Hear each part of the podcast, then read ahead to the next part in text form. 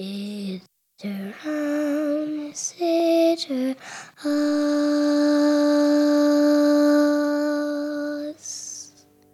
Is there who is sitter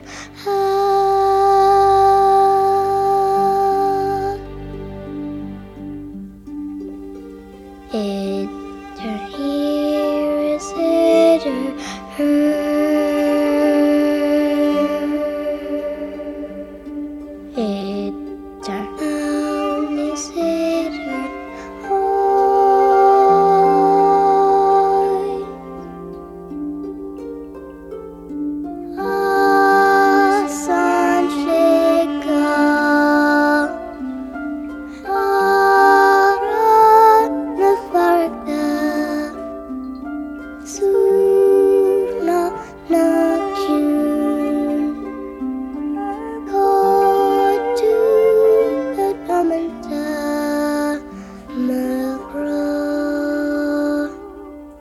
made her grow.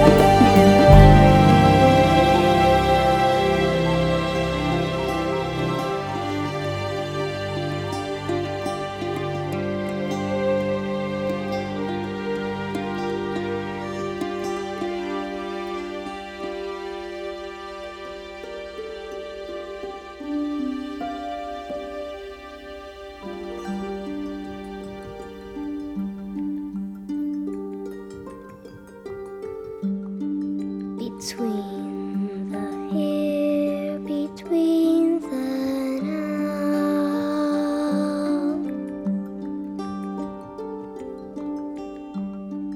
between the north, between the south,